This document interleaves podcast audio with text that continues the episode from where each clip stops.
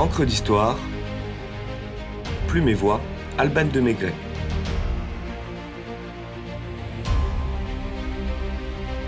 L'embellissement de Paris par Haussmann, un pari réussi.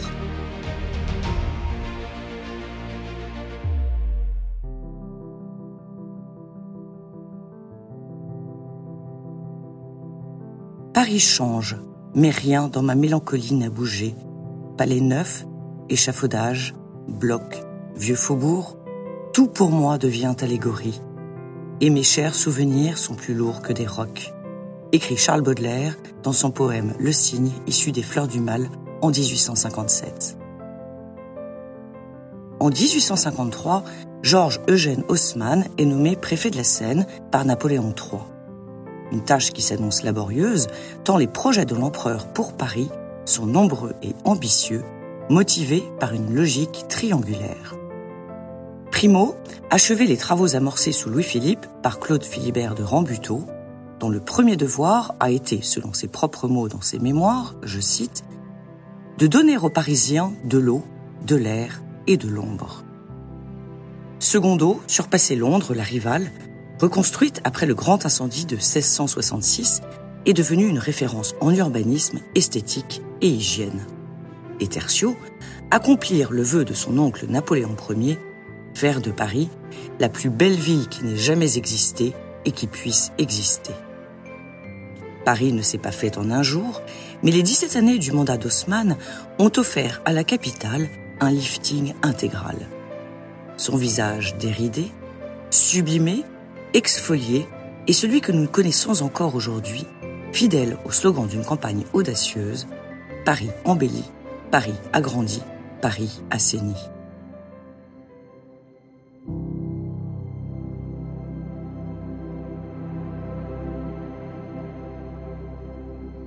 Si la mémoire ne retient généralement que le nom d'Haussmann dans cette grande entreprise, le préfet est en réalité davantage l'exécuteur que l'initiateur d'un projet composé par Siméon, présidé par Victor de Persigny et remis à l'empereur en décembre 1853 sous l'intitulé de Commission des embellissements de Paris, rapport à l'empereur Napoléon III, rédigé par le comte Henri Siméon. Le baron Haussmann a en effet minimisé la place de cette commission dans ses mémoires, mais les historiens ont pu prouver que l'empereur tenait son préfet d'une main de fer et que la commission Siméon avait été réalisé à quelques détails près. Étant rendu à César ce qui lui appartient, revenons à Paris et à son faciès avant le ravalement du Second Empire. Étroites et insalubres, louches et malfamées, nauséabondes et crasseuses, acculées entre les enceintes des fermiers généraux, les ruelles médiévales révèlent le Paris de l'incurie, le Paris de la misère, le Paris des bas-fonds. Le Paris menaçant carpente Rodolphe de Gerolstein dans Les mystères de Paris de Gensu. Le Paris oppressant du spectateur nocturne des Nuits de Paris de Rétif de la Bretonne. Le Paris corrompu de Gênes de Rastignac dans La Comédie humaine de Balzac. Un article du quotidien Le Gaulois de 1882 nous informe. Les ruelles étroites et infectes abondaient au milieu de la ville. Nous manquions d'eau, de marché, de lumière, dans ces temps reculés, qui ne sont pas encore à 30 ans de nous. Quelques becs de gaz seulement commençaient à se montrer. Nous manquions aussi d'églises. Dans la mouvance des théories giziénistes alors en vogue et à la faveur de la révolution industrielle, s'impose la nécessité de moderniser la capitale. Paris est pour la première fois envisagé comme un tout, comme une entité et non plus comme une addition de quartiers disparates. L'objectif est triple. Répondre aux besoins vitaux des Parisiens, donner à la ville une unité inscrite dans l'esthétique et la majesté, et, volonté moins avouée, protéger le pouvoir.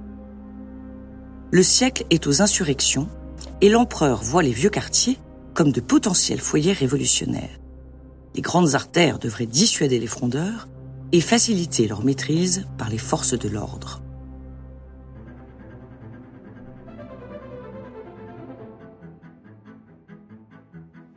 À chaque besoin, des réponses. À boire, construction de réservoirs d'eau conçus comme des cathédrales, à l'instar de celui de Ménilmontant, alimenté par l'aqueduc de la Duisse, apportant l'eau potable dans les nouveaux immeubles. L'eau de la Seine, vecteur de contamination et responsable de milliers de morts, ne doit plus être consommée. Rappelons-nous les 20 000 victimes du choléra en 1832. À se nourrir, édification des abattoirs de la Villette et des Halles de Baltard, dont vous pouvez découvrir l'histoire dans l'épisode 37 d'Encre d'Histoire. À se soigner, réhabilitation de l'Hôtel Dieu au cœur de Paris pour subvenir aux exigences d'une médecine moderne. À assainir, aménagement par Eugène Belgrand de 600 km d'égouts modernes, chef-d'œuvre souterrain qui force l'admiration, et dératisation générale. À se divertir, création de l'Opéra Garnier, des théâtres du Châtelet, Sarah Bernard, de la Gaîté, des champs de course de Longchamp et de Vincennes. À prier, construction des églises de la Trinité, de Saint-Augustin, Sainte-Clotilde, Saint-François-Xavier, Saint-Ambroise. À s'informer, érection de colonnes Maurice à la place des sordides urinoirs pour promouvoir les spectacles. À se promener, aménagement des bois de Boulogne et de Vincennes, des parcs Monceau, Montsouris, du Ranelagh, des squares des Batignolles et des Innocents, sous la direction de Jean-Charles Alphand et Gabriel Daviou. À circuler, percer des grands boulevards, facilitant les déplacements dans la ville et installation d'éclairage public. Édification des gares de Lyon, du Nord, de Montparnasse. Paris, repoussé aux fortifications de Thiers, dispose désormais de 20 arrondissements, chacun doté de sa propre mairie.